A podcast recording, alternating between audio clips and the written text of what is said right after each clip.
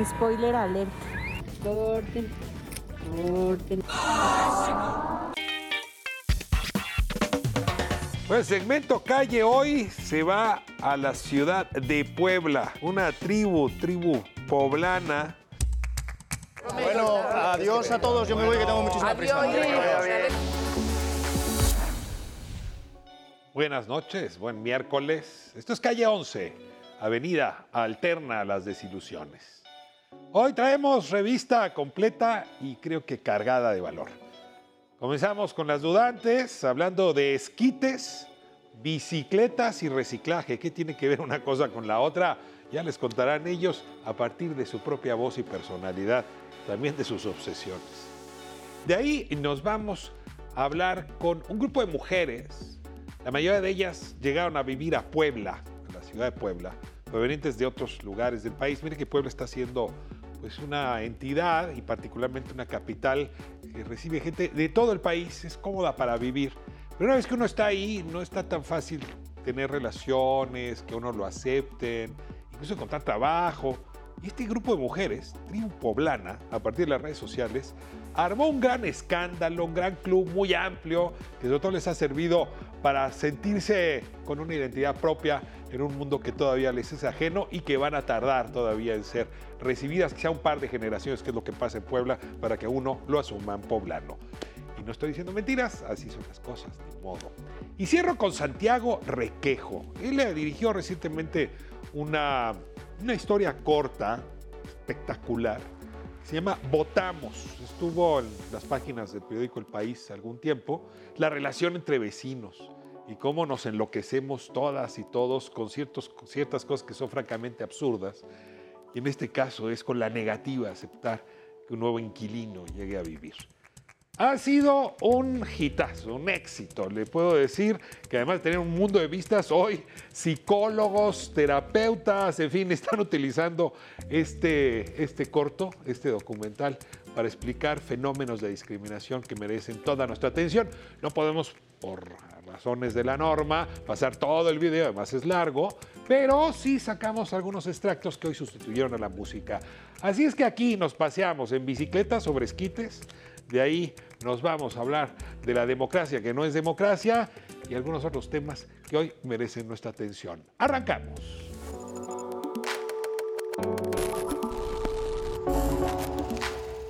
Bueno, pues bienvenidas dudantes. Hoy vamos a hablar pues de garnachas de todo tipo, particularmente esquites en la calle. Vamos a hablar de harta bicicleta y de qué hacer con la basura que se puede reciclar. Son los temas que trajeron hoy Ixel Magdala y Miguel. Les doy la bienvenida. ¿Cómo, ¿Cómo los agarra esta noche de miércoles a ustedes? Hola, la verdad es que bien, bien hasta el momento, todo fino, diría, dirían por acá.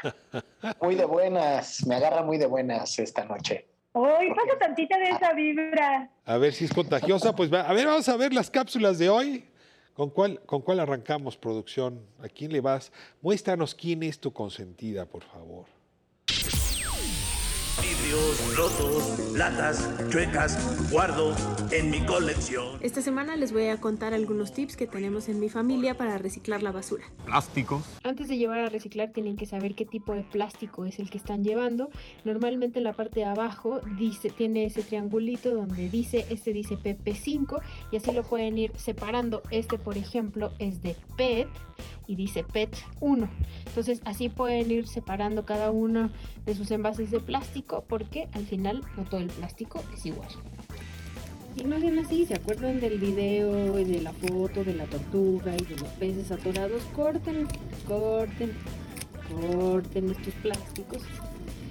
Y también se reciclan. Cartones.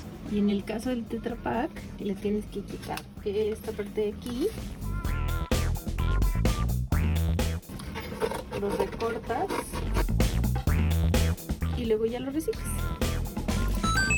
Latas. Lo que se recomienda para cuando quieres lavar tus botellas es que lo hagas con agua de reuso, tus botellas o tus latas, antes de reciclar. Hay algunos lugares donde no te piden que las enjuagues. Yo siempre las enjuago porque además las guardo en un bote y si no las enjuago luego huele mal. Todos los lugares reciben todos los residuos, así que antes de llevar su basura, investiguen qué tipo de residuos les aceptan. Incluso les pueden preguntar a quienes, a las personas que recogen la basura en sus hogares, cuáles les pueden entregar. Sobre todo aceptan aluminio y algunos tipos de plástico. Y yo uso una aplicación que se llama BioBox, donde les dice, en, no solo les dicen qué lugares pueden ir a reciclar, sino también qué tipo de basura pueden reciclar e incluso pueden ganar algunos puntos y algunos beneficios reciclando la basura. Gracias. De nada, que le vaya bien. Hoy les quiero compartir la variedad culinaria que hay en mi colonia para satisfacer ese gustito de media tarde que se conoce como el monchis. Los monchis que más me gustan a esta hora del día son los esquites. A todos les gusta el esquite. Uh, uno de los demás su esquite. Platícanos qué estás comiéndote ahorita. Unos esquites. A todos les gusta el esquite. ¿Cómo te gusta que los preparen? Chile que pique con mucho limón. ¿A qué te recuerdan los esquites? Me recuerdan como estar tranquila, un antojo.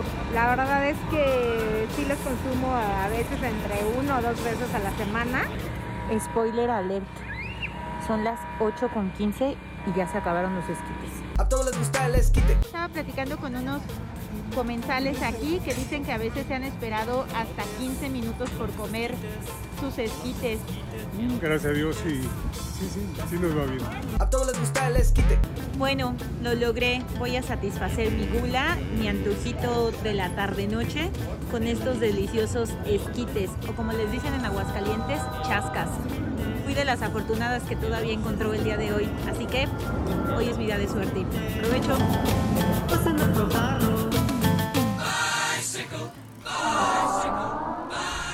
¿Qué es esto? ¿Ámsterdam?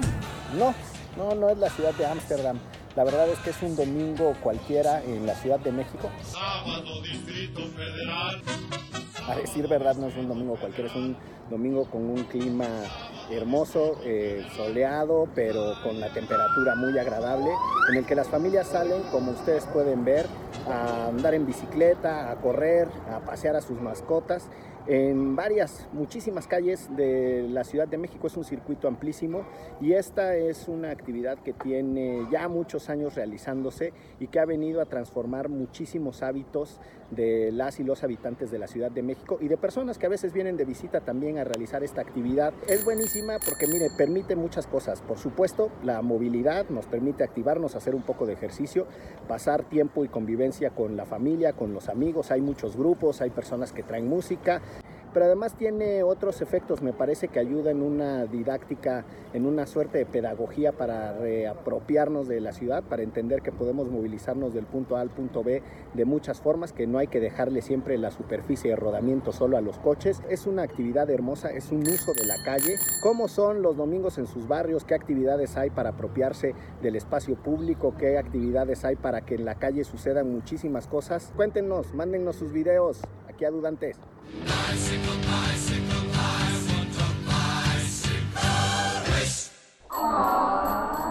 Tendrán que ver cada tema con la personalidad de quienes dudan en este espacio. A ver, casi siempre me pregunto por qué la gente se pregunta una cosa y no otra. ¿no?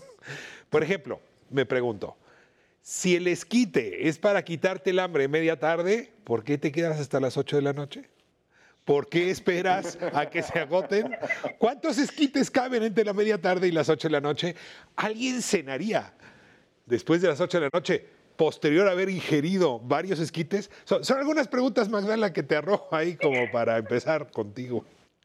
Bueno, la verdad es que soy, me gusta mucho hacer siesta, entonces casi siempre me despierto de la siesta como a las 6 de la tarde y ya después de eso me empieza a... O sea, entre las surgir la 3 y las tripa. 6 duermes. No, Y luego viene el monchis, que es entre las 6 y las 8.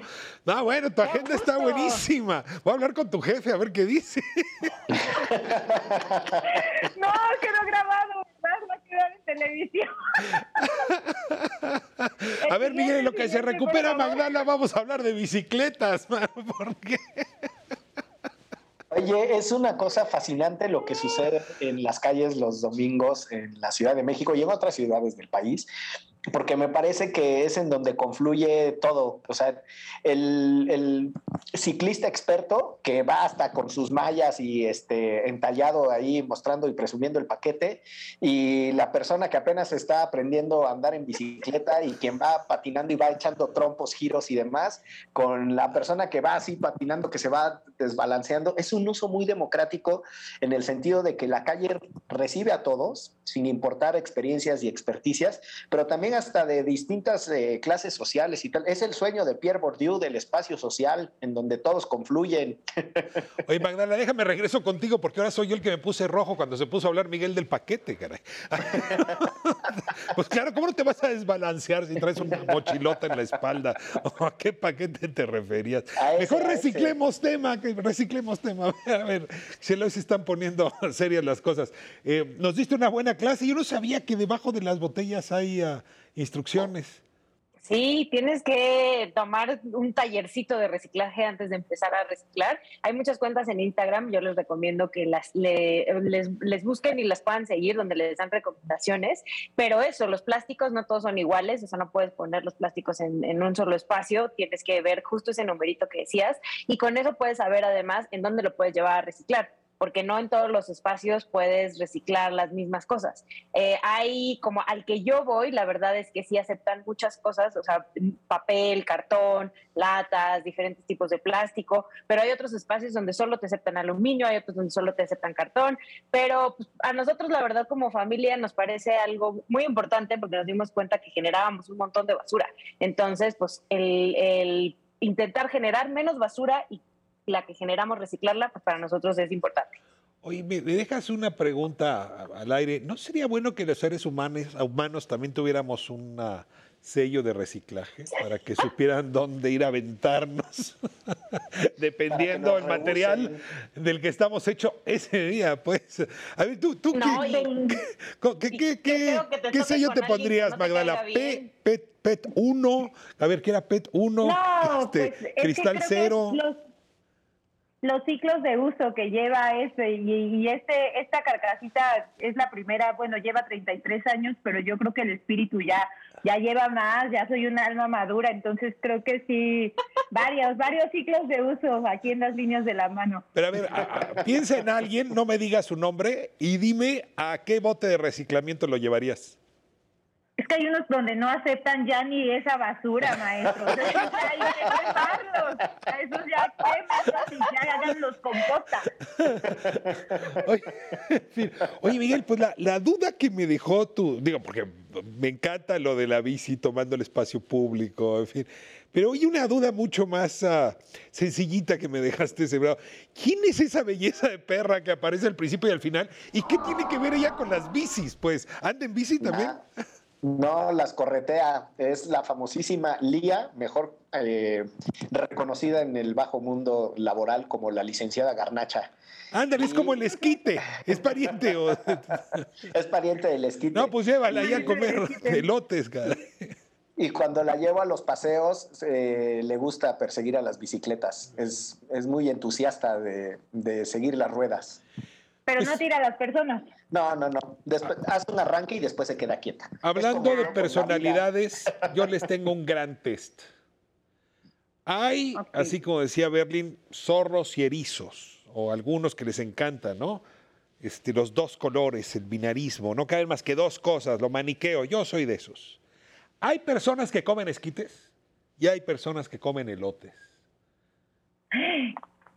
Ishel, ¿tú eres de esquite o de elote? Yo soy de esquite. O sea, sí, de vez en cuando me como un elote, pero el esquite me gusta más, Miguel. la verdad. Y aquí hay unos... Uf, Preferencia descarada por el esquite. Tú también esquite. Sí. Pues No, sí, pues ya lo dijo el rap a todos ustedes. Ahí, ahí nos vemos, ahí nos vemos. Porque yo soy de elote, pero, pero tengo un problema con el elote. Siempre que lo veo, digo, me lo voy a comer.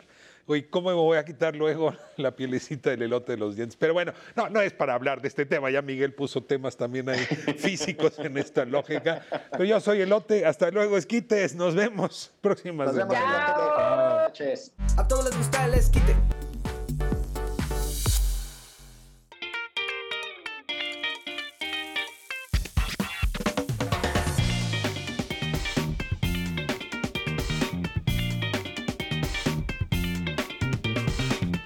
El segmento Calle hoy se va a la ciudad de Puebla, una tribu, tribu poblana que incorpora hoy a más de 11 mil personas, todas ellas mujeres y con rasgos de emprendimiento, de jugársela, en fin, que vale la pena destacar.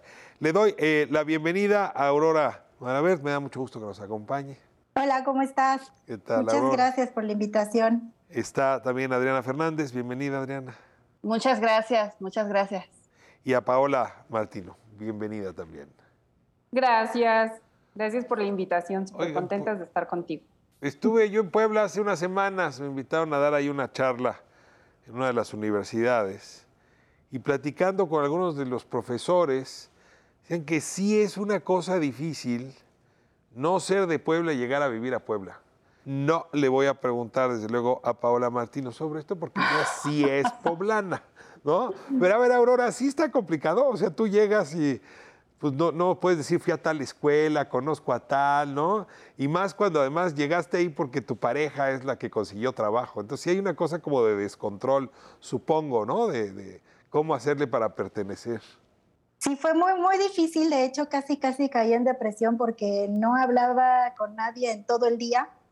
Este, mis vecinas no salían a caminar y yo estaba, no, pues no, no conocía a nadie y no hablaba con nadie, literal. Y de pronto se te ocurrió que Internet podía sacarte de la depresión. O sea, en lugar de meterte un tafil, te metiste a Facebook. Me metí a Facebook, ya estaba yo en varios grupos de mujeres en, en Ciudad de México y nos juntamos algunas mujeres acá en Puebla por, es- por ese grupo de Ciudad de México y dije, ¿por qué no hacemos una tribu acá? Porque yo necesito una tribu para mi crianza, para mí, para, para subsistir en esta ciudad nueva. A ver, ahora cuéntame tu historia, Adriana Fernández. ¿Cómo llegaste a, a Puebla y, y te encontraste en circunstancias similares? ¿De estribal? Similar. Lo que pasa es que ya yo venía acostumbrada a estar un poco desarraigada. Yo salí por trabajo fuera de, de La Habana hace 25 años. Yo soy bailarina profesional y entonces tuve la suerte de llegar y poder poner una academia de baile y entonces eso sí me ayudó como a, a empezar a conocer a más personas acá en Puebla, pero sí, sí es complicado llegar y de la nada así decir, ¿y qué hago? Paula, ahora te toca a ti salir en defensa de, de tu tribu original.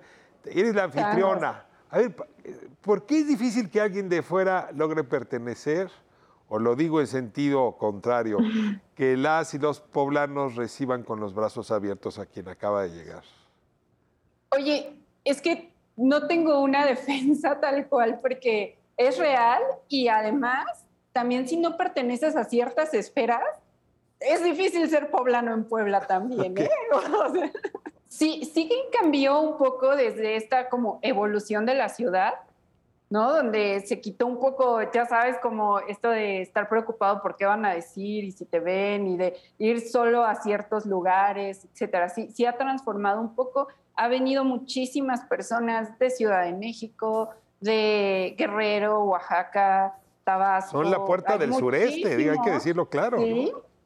sí, y además, también cuando empezó como toda esta situación, eh, pues narcopolítica, eh, parte del- de las personas del norte también se vinieron a vivir a Puebla. Muchos Entonces, estudiantes, ¿no? Que, que han preferido Puebla a irse a Monterrey o, eh, estabas en, ah, ah, eh, digamos, en este, en este momento donde estás un poco deprimida y resulta que las redes sociales, ¿no? Facebook, ayudan a revolucionar la manera de, de entrar en contacto con otras personas. ¿Cómo- ¿Cómo se te ocurrió esta, eh, digamos, este club que yo no puedo decir que es de Toby porque es exactamente lo contrario, ¿no? Son solo mujeres, el club de Lulú. ¿no? Este, ¿Y qué elementos en común tenía que tener las mujeres que se metieron a, este, a esta tribu, que entiendo hoy sobrepasan las 11 mil personas? De hecho, ya llegamos a las 12 mil mujeres. ¡Wow! Y, y la verdad es que pues ha sido todo un... La verdad es que nunca lo pensé que fuéramos a, a crecer tanto. Eh, fue para salir de mi depresión, para empezar a conocer gente y, digo sí, también este, regresando al tema de cuando llegas a una ciudad nueva, como que me habían asustado mucho de los poblanos y de las poblanas. Pero la verdad es que ha sido una gran aventura. O sea, he conocido a muchísima gente de muchísimos lados, porque aparte las poblanas se abrieron muy bien al grupo y toda la gente que va llegando de Ciudad de México, de Veracruz, de, de Guerrero, como bien decía Paola, hay mucha gente de muchos lados. A ver, Adriana, a ti te toca moderar a ese grupo. Y, y, supongo que eso tiene que ver con que, pues cada quien tiene cosas distintas que vender, ¿no? O cosas distintas que hacer. Tú hablabas de tu academia de danza, Ajá. pero pues desde luego debe estar la mujer que hace dulces, ¿no? O quien da clases de inglés, en fin. A ver, ¿cómo, cómo empezaron a hacer este intercambio de actividades, este trueque de productos que hizo a la comunidad? Mira, principalmente lo que tratamos de, de, más o menos controlar es que no se pierda la esencia del grupo de, de, hacer tribu, de ayudarnos, de colaborar entre todas. Tratamos de evitar que se, que se forme un poco de, de como de linchamientos, de no compren en tal lugar porque me compré un pan y no me gustó, ¿no? Tratamos de, de que no, no se armen esas polémicas tan complicadas en los grupos. Y, y, ciertamente una sola persona no lo puede moderar porque ahorita mismo hay más de 2.200 solicitudes para entrar al grupo pendientes. Wow. Entonces eso sí lleva un trabajo de entrar, al, de, de entrar al perfil de la persona, ver que no sea un perfil falso, sobre todo también para cuidarnos entre todas de que no sea falso, de que la persona lleve un tiempo en Facebook, que, lo, que no sea solamente eh, que tenga foto de perfil, que se sepa quién es, que no sea así como un anónimo que entra al grupo y, y sobre todo de, de, informar y apoyarnos entre todas, que es lo más importante, porque ya si, si dejas que una arme un poquito de polémica, pues ya imagínate 12 mil mujeres ahí opinando al mismo, a la misma vez como que sí. complicado. Tendríamos otra intervención ahí en Puebla. A ver, Paula, voy en orden. Para entrar hay que ser mujer. Para entrar hay que entrar con una foto real y supongo sí. contemporánea. O sea, no se vale poner la foto de cuando tenía yo 15 años. Exacto. No se vale vender productos milagro. No, cero. No se pueden vender animales. Es pet friendly. Sí. Sí, y totalmente. ¿Sabes qué?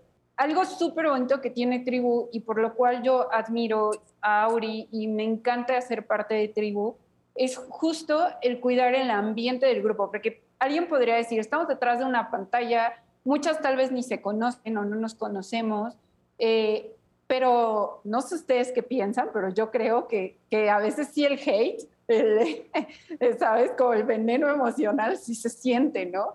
Y, sobre todo con el ocio de la pandemia, mira que se cultivó fuertemente ese Ay, no, pero desde antes esta situación ya estaba. Y hay muchos grupos donde se prestan mucho esta parte del linchamiento, de, de, pues no sé, que si alguien opina algo, no falta quien avienta su veneno y, y dice cosas hirientes. Y en tribu yo me percaté desde el día uno que en cuanto alguien soltaba así su, esta parte hater de, de sí, que creo que, bueno, todos tenemos una, no hay que hacernos como, como los santurrones, pero todos hemos sido haters en algún momento.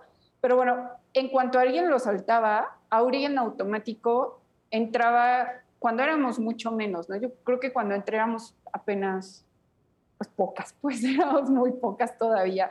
Este, Auri entraba y decía, oye, eh, esa no es la actitud que estamos procurando en el grupo tribu, por favor, eh, te recomiendo como, como modular, o incluso te quitaba la publicación o la quitaba y, y escribía, ¿no? Directo, así de, oye, mira, entiendo que estás pasando, entiendo tu enojo, pero este no es un lugar no para eso. Sí, y, y creo, que, creo que es padre porque realmente está apoyando a esta palabra que tal vez a veces ya escuchamos mucho, pero no terminamos de entender qué es la sororidad. ¿No? Eh, realmente ser sororas, realmente poder acompañarnos, realmente poder eh, sumar entre mujeres, se dice fácil, pero a la vez no lo es al estar tan bombardeadas con pues esta situación de mujeres juntas ni difuntas entre Ahora, N frases. ¿no? Para cerrar, Aurora, tú dijiste hace un momento muy rápido, esto también es una red que ayuda a la crianza y me llamó la atención porque Yo lo estoy enfocando mucho en la entrevista a la posibilidad de que ustedes se empoderan como empresarias, hacen intercambios, promueven sus actividades, pero está toda esta otra beta de la sororidad que es acompañarse en la vida cotidiana y en la carga y las responsabilidades de la vida cotidiana. A ver, cuéntame, y con esto cerramos ahora, ¿de, de qué va esto que dijiste sobre la crianza? Pues mira, la verdad es que cuando, cuando pensé en hacer este grupo, yo me sentí muy sola. Ajá. Y más porque tenía una niña de un año. Y el tener un bebé contigo, o sea, bien dice el dicho que cuando, cuando tú crías necesitas toda una tribu para crear, para crear. Ajá.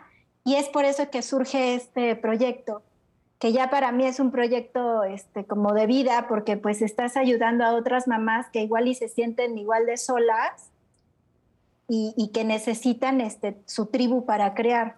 Y esto también se ve enfocado en el emprendimiento, porque tus emprendimientos son como tus hijos. O sea, tú los cuidas, los ves crecer, vas, vas este, cuidando de que no se caigan, de que avancen, de que caminen, de que crezcan y al igual que tus hijos, tus emprendimientos los vas cuidando y vas creando ahí. Entonces sí necesitas tu tribu para, para crecer es- tus emprendimientos y crecer con tus hijos. Pues cerramos la conversación. Tenemos 20 segundos para cada quien. Si quieres, eh, vamos cerrando contigo, Adriana. ¿Algún último comentario, alguna reflexión final? Bueno, que, que estoy encantadísima de haber llegado a Puebla y de haber encontrado también este grupo que, que me ayuda día a día a avanzar y a crecer como mujer, como persona, como mamá, como artista, como todo. Muchas Muchísimas gracias por estar aquí en Calle 11, que no solamente hablamos de calles reales, sino también de calles virtuales. ¿no? La, la ciudad virtual es un lugar que también recrea y formula tribus. Eh, ¿Quieres cerrar con algo más, Paula? 20 segundos. agradecerte e invitar a todas las mujeres a hacer tribu, quien pueda pertenecer a tribu poblana perfecto, pero quien no en donde estén y desde su espacio hagan tribu porque es importante acompañarnos y estar juntas porque creo que ya nos enfrentamos a demasiadas dificultades como para aparte dividirnos. Entonces, hagamos tribu en donde sea. Magnífico mensaje. Aurora, cierras tú. Pues las invito a que se unan al grupo de Tribu Poblana y también decirles que estamos en Tribu Ciudad de México y Tribu Mérida. Están creciendo apenas, son grupos muy chiquitos, pero bueno, si están en esas ciudades, también que se unan a nuestras tribus y pues sigamos haciendo tribu. Muy bien, muchas gracias a las tres. Qué formidable tenerles aquí en Calle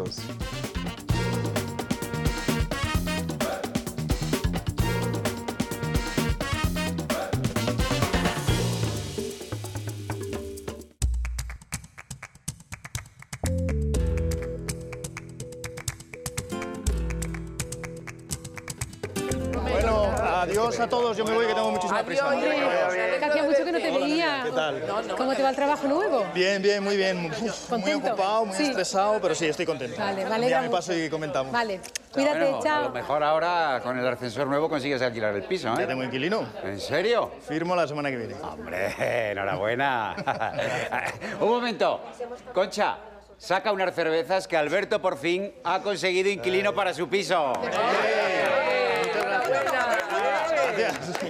Oye, Alberto, ¿y a quién le has alquilado el piso? Eh, pues a un compañero nuevo de trabajo que tengo que se llama Joaquín. qué suerte, Joaquín. No será por casualidad de mi edad, ¿no? Tú ahí siempre No, metiéndome- eh, es un poquito más joven, pero está soltero, Concha, así que nunca se sabe. ¿La empresa está contratando gente ahora con la que está cayendo? Eh, sí, bueno, es que ha entrado a trabajar a través de un programa de reinserción social. Y nada, me dijo que andaba buscando piso, le ofrecí el mío, hecho.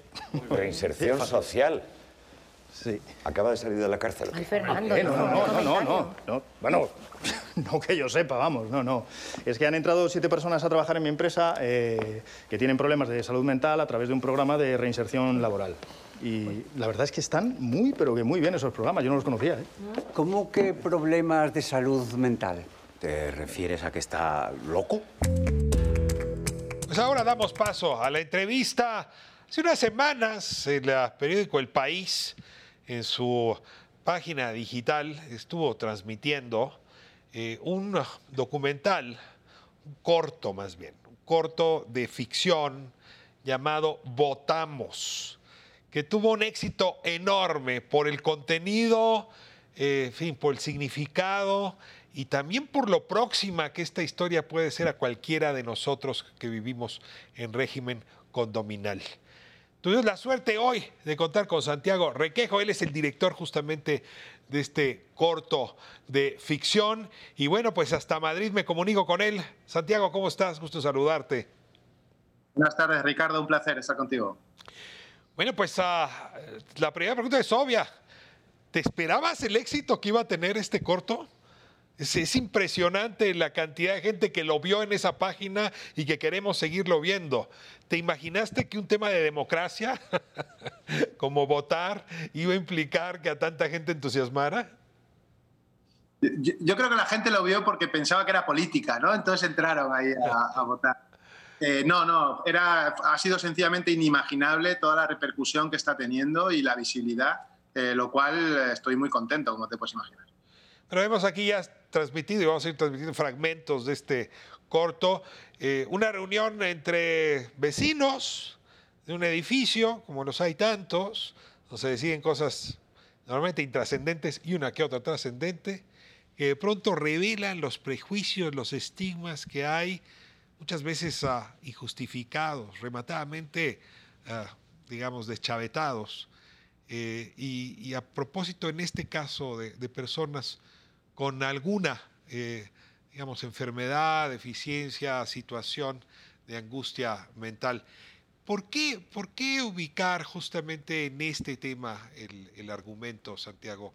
¿Por qué la, la, enfermedad mental como un tema de estigma que mereció pues tanta atención de parte de quienes nos volvimos audiencia de este corto?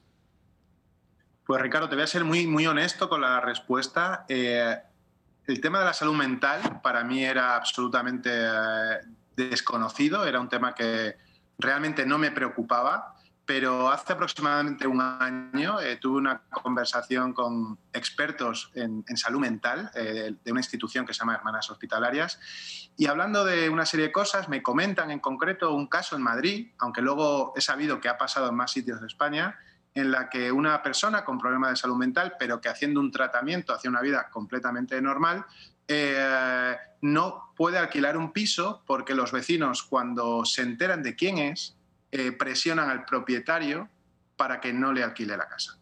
Cuando yo escucho esta historia, eh, me quedo absolutamente noqueado, me quedo en shock, me quedo de piedra y no doy crédito ¿no? en una sociedad supuestamente tan avanzada como es la española, una sociedad abierta, una sociedad eh, bueno, inclusiva, que, que, que pasara esto, ¿no? porque al final la vivienda es un derecho fundamental. Volviendo a casa, eh, en el metro, eh, no se me iba la historia de la cabeza y, me pregunté, ¿no? ¿yo qué hubiera hecho si yo fuera uno de esos vecinos? Y bueno, a ver, en general nos podemos hacer trampas al solitario, nos podemos engañar, pero, pero hay una vocecita interior que, que, que te dice, ¿no? Realmente lo, lo, que yo hubiera hecho. Y llegué a la certeza de que muy probablemente yo hubiera hecho exactamente lo mismo. Es decir, yo hubiera muy probablemente presionado también al propietario para no tener de, de vecina a esa persona. Cuando yo llego a esa, bueno, a esa sinceridad, eh, me siento bastante mal porque yo hasta ese momento me consideraba pues una persona tolerante ¿no? con, con todo el mundo, independientemente de su credo, de su raza, de su ideología, pero estaba claro que con las personas que padecían problemas salud mental no lo eran. ¿no? Entonces, eh, esa situación me hizo, eh, fue un motor para, para preguntar, eh, conocer, entender, eh, porque yo tenía ese rechazo orgánico. ¿no? Y como pasa toda la vida, Ricardo, pues a medida que vas conociendo, vas preguntando, los prejuicios van cayendo uno a uno, uno a uno. Y este proceso que yo viví me pareció muy interesante escribirlo y mmm, dramatizarlo y a partir de ahí intentar suscitar en el espectador de este cortometraje la misma pregunta que me interpeló a mí. ¿no? Si supieras que una persona con problemas de salud mental va a ser tu vecino y pudieras evitarlo, ¿qué harías? España tiene fama, y particularmente Madrid, eh, de ser discapacilandia, que es un término un poco chocante, pero que explica que en efecto es una ciudad y un país que se ha preocupado mucho por integrar a las personas con discapacidad. Pero en realidad lo que este corto muestra es que hay límites a Discapacilandia. Es decir, que la discapacidad que provoca un estado de salud mental, que puede ser desde depresión, ansiedad, en fin, muy rápido se extrapola y nos lleva por los pasajes de la ficción a asumir que ahí puede haber un psicópata, un asesino en serie. Es decir, e- es realmente llegar hasta el tope de la imaginación. Yo, un poco eh, te, preguntaría si este es, ah, es la discapacidad todavía invisibilizada, todavía negada por las sociedades, incluso las más modernas. Es muy interesante lo que comentas. Yo creo que hay dos planos, ¿no? Hay un plano que será el más, público, el más institucional, donde efectivamente se están haciendo grandes esfuerzos y yo creo que hay una gran conciencia eh, política de, de eliminar estas barreras ¿no? y hacer una, una sociedad más inclusiva. Pero luego está el otro plano, que es el plano más personal, en el que cada uno de nosotros, cuando no estamos en público y en una entrevista ¿no? y la gente nos está escuchando o no tenemos al altavoz de las redes sociales, estamos en nuestra casa y ahí realmente eh, no sabría yo decirte cuánto de inclusivos somos. ¿no? Eso fue lo que a mí me pasó con esta historia y era un poco el- el- la reflexión que yo quería suscitar, ¿no? porque al final todos podemos decir grandes cosas, grandes discursos, pero cuando el problema te afecta frontal y te afecta de frente, ¿cómo actúas? ¿Cómo respondes ante eso? Ahora, este corto, digamos, relata un aspecto más, y es que nos envalentonamos en nuestra capacidad discriminatoria cuando estamos en grupo. No, no es lo mismo que yo tenga temor por saber quién se va a cambiar el departamento de enfrente, por hacerle un escaneo, se dice ahora, ¿no? Para ver quién es, ¿no? Cuáles son sus costumbres, en efecto, si es un peligro, etcétera, que cuando esa misma actitud se vuelve parte de la manada y la propia manada empieza a alimentarse.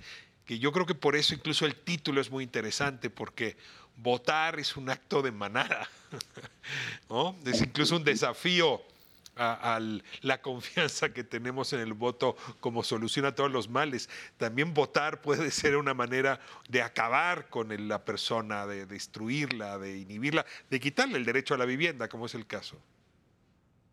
Sí, o sea, este, este cortometraje de alguna forma también tiene esa lectura, ¿no? De hasta qué punto la democracia siempre es correcta, ¿no? O sea, la democracia puede llegar a vulnerar derechos fundamentales, ¿no? Eh, la voluntad no siempre de la mayoría eh, puede ser la- una decisión correcta. Y indudablemente mm, yo puedo tener una objeción respecto a un asunto y a lo mejor lo callo, pero si veo que el de al lado empieza a decir algo a favor de lo que yo estoy pensando, pues eso es una, es una mecha que se va encendiendo y, y- y cada vez va más, ¿no? Y nos envalentonamos y- y es peligroso, ¿no? Por eso las masas son peligrosas. Tengo que ir a corte, pero yo tengo que hablar contigo de el temor que tenemos los seres humanos a que la salud mental o los problemas de salud mental sean contagiosos. Ese mito también está ahí. Uno sabe que si vive entre personas que comparten ciertos rasgos y eso le da miedo es porque uno puede también verse afectado. Va- Vamos a corte y regresamos. Estamos hablando con eh, Santiago Requejo. Él es ah, director de este corto de ficción. Yo ya me pregunto qué tan de ficción es el tema. Corte y volvemos. Bueno, mira, ya está bien, ¿eh? O sea, ya está bien. Joaquín tiene un problema de salud mental. Punto. Y seguramente eh, se cuide bastante más que muchos de nosotros cuando nos ponemos enfermos. Alberto, no te molestes, ¿qué eres? No, no, si no me molesto, No, ven pero- aquí, ven aquí, no te molestes. Es que tienes que entendernos. Esta situación es muy incómoda para todos.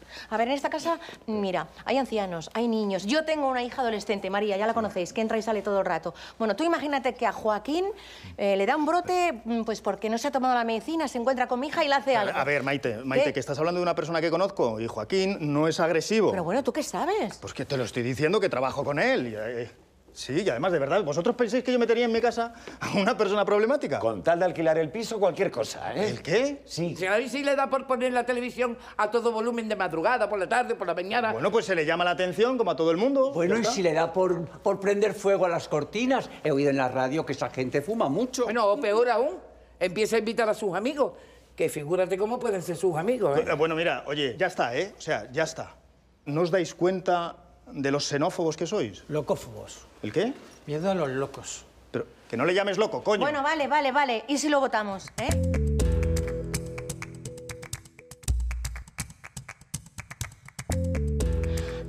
A ver, si en vez de gastarnos el dinero en el ascensor, lo destinamos a alquilarle el piso a Alberto. Hombre, eso no nos costaría más. Pero entonces nos quedamos sin ascensor. Mujer, ¿qué prefieres? pasa? ¿Estar tranquila o cambiar el ascensor? Pero si acabamos de votar todos a favor de cambiar el ascensor, hombre. Pues sí, hemos votado porque no sabíamos la noticia que nos acabas de dar. Alberto, presidente, ¿podemos revocar la votación anterior y reformular la pregunta? Podríamos, sí, pero... Bueno, pues vamos a votarlo. De acuerdo, en esta comunidad siempre hemos votado las cosas importantes y esta es importante. Pues eso, el ascensor se cae a cachos. Bueno, Ah, pues si hay que subir las escaleras, pues se suben. Pero yo no quiero vivir con alguien así, lo siento. Y yo tampoco. No. Eh, me parecen lamentables vuestros prejuicios, que lo sepáis, ¿eh? Pero bueno, yo no soy la Madre Teresa, así que allá vosotros. Si me pagáis más, por lo menos dos años. ¿Y estáis de acuerdo? Os alquilo el piso. Estamos de vuelta aquí en calle 11, hablando de este eh, corto de ficción, Votamos, cuyo director es Santiago Requejo, que nos acompaña esta noche aquí en calle 11. Santiago, de nuevo, muchas gracias por, por estar con nosotros. Diego, la, la tolerancia tiene como principal límite eh, que nuestros instintos no nos lleven a suponer que vamos a acabar siendo pues víctimas de lo mismo que estamos estigmatizando. Déjame ser más puntual. Ahora en épocas de pandemia, pues sí, digo, está muy bien tolerar a quien pudiera tener COVID siempre y cuando no me vayan a contagiar el COVID. Y en el tema de la salud mental, algo pasa, ¿no? Donde asumimos que si nos una, a un manicomio nos volveríamos todos locos, ¿no? O si me juntara con gente que está depresiva me voy a deprimir, o si estoy con gente angustiada me voy a angustiar. Es decir, como si la salud mental fuera un estado contagioso.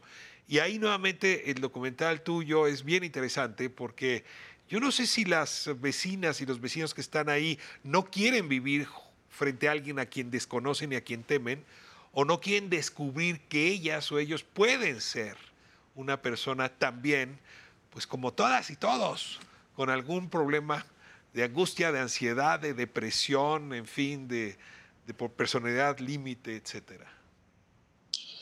Es muy interesante todo lo que planteas. De hecho, eh, ahora estoy desarrollando un poquito más la historia porque de alguna forma me pide conocer más a esos personajes, ¿no? Y al final plantearnos eh, cuál es la, la- la verdadera locura ¿no? del ser humano. ¿no? Eh, acuérdate que en el cortometraje hay un momento donde el, el propietario, ¿no? que, que parece que es un gran defensor de esta, de esta inquilina, eh, hay un momento que cuando le ofrecen más dinero, rápidamente toda su bondad parece caerse. ¿no? Eh, ¿Acaso la avaricia no es una locura? Eh, ¿Acaso, bueno, otro tipo de comportamientos no es una locura?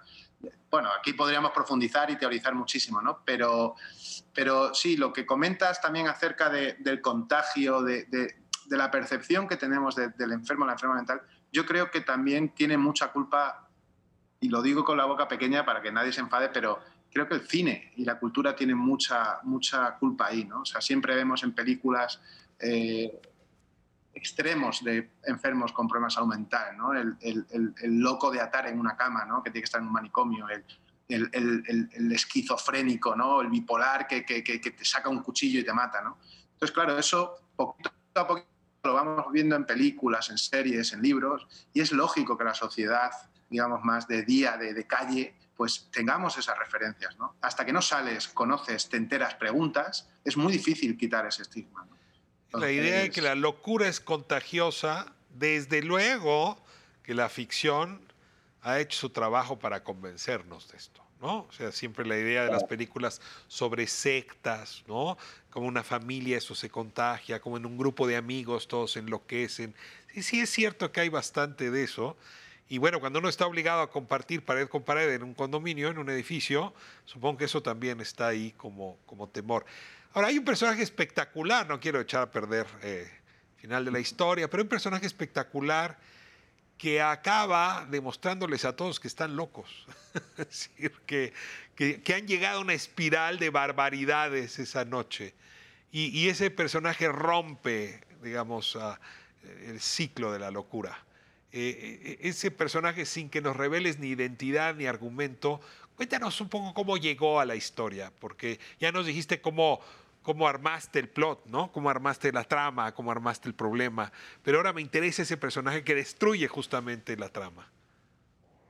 Pues eh, me interesaba de ese personaje. eh, cuando hablamos de salud mental, digamos que hay dos temas, hay dos problemas muy grandes. ¿no? Uno es el estigma ¿no? que la sociedad tenemos respecto a los enfermos y enfermos mentales. Pero el segundo problema, provocado precisamente por el primero, es el autoestigma. Es decir, el, el- el- freno que tienen las personas con problemas de mental de no contarlo, de no comunicarlo. ¿no? Eh, y esto es algo que al final es, es muy importante porque si no podemos hablar, no podemos explicarnos, es muy difícil que la gente también comprenda ¿no? Eh, la situación en la que estamos viendo. Tú, por ejemplo, Ricardo, si tienes la mala suerte, Dios no lo quiera, ¿no? de ahora hacerte un esguince, vas a ir al médico, al traumatólogo. Si te duelen las muelas, vas a ir al dentista y lo vas a decir con toda la naturalidad en tu próximo programa.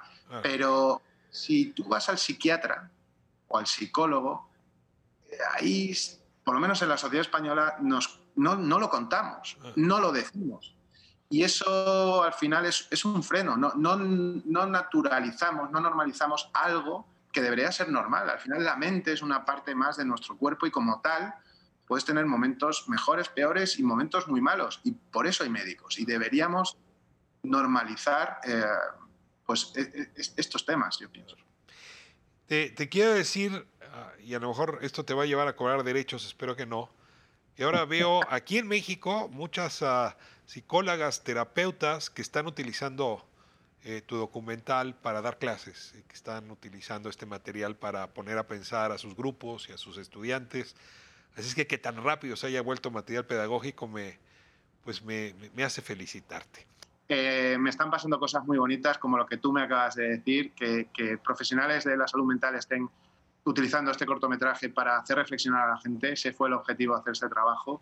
Mm, Recuerdo, fíjate, hace unos meses en, en un festival en el País Vasco, en el norte de España, que nos dieron el primer premio. Yo salía contento, ¿no? Con mi estatua, eh, estaba con mi mujer y de repente se acercan cuatro personas con problemas de salud mental que habían conducido más de 100 kilómetros para darme las gracias, bueno, a mí, en representación de todo el equipo Votamos, por haber contado esta historia, ¿no? por haberles hecho visibles. Eh, es un corto, yo creo que ha llegado en el momento oportuno, de lo cual eh, me siento muy afortunado y muy agradecido, eh, pero que es- es- está, es- está llegando a gente. Hay mucha gente que, que- que me está escribiendo por redes sociales, ¿no? y, y es, es francamente bonito, es, es saber que un trabajo que tú has hecho toca corazones y, y a gente le está ayudando ¿no? a, a- a- contar sus problemas, a, a quitarse ese autoestigma del que hablábamos antes. Bueno, es, es algo inimaginable y, y- y muy feliz, muy feliz. Yo recomiendo enormemente este ah, documento, este eh, cortometraje de ficción dirigido por Santiago Requejo, Otamos. La verdad es que no sé ya cuántas veces lo he visto, pero quiero seguirlo viendo. Me, me hace pensar, me remueve cosas. Qué placentero, tengo que decirlo también, cuando uno se topa con este producto de la inteligencia humana. Celebro esa revelación en el metro, cuando se te ocurrió que aquí había materia para contar una historia. La celebro muchísimo. Esos milagros son de esos que hay que repetir y repetir. Santiago, hasta la próxima. Gracias por acompañarnos. Muchas gracias, Ricardo. Un placer. Fuerte abrazo. No sé si alguien las debe conocer. ¿Las conocéis? ¿Qué es eso? Olanzapina. Pues no. No, de verdad. Yo me tomo una todas las mañanas con el desayuno. Es bueno tener el estómago lleno para que luego no te duela. Sí. Eh, hace 15 años... Guau. Ah, hace 15 años me diagnosticaron esquizofrenia paranoide. Pero Nuri, Desde ese día hasta hoy mi vida no ha sido nada, nada fácil. Cuando cuentas que tienes un problema de salud mental, normalmente la gente echa a correr. Solo recibe rechazo y miedo. Pero que, que bueno, que, que todos me conocéis. no pasa nada. Llevo siete años viviendo en el edificio. Delante de ti, Lucas, yo creo que hasta ahora no hemos tenido ningún problema. Es más, nos tenemos un cariño tremendo. Así que quédate tranquilo, Fernando, no creo que te vaya a pasar nada porque Joaquín viva enfrente de ti. Y ya lo sé que a veces pongo la música un poco alta. El flamenco es mi pasión. Así que aprovecho y pido disculpas por si he podido molestar a alguien. Y mira, sí, Teresa, soy fumadora, sí, pero fumo en el balcón, porque no me gusta que mi casa huela a tabaco cuando vienen mis amigos a verme. Por cierto, Concha, el chico que te ayudó el otro día con la luz, cuando tuviste el problema, el que me acompañaba, es amigo mío, Ramón.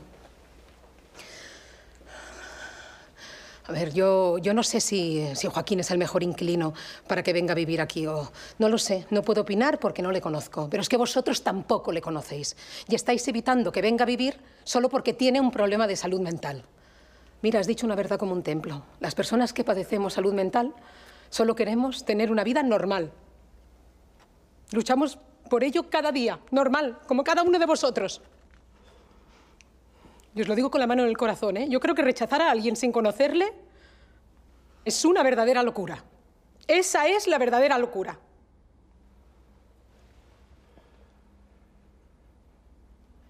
Bueno, ¿votamos o qué?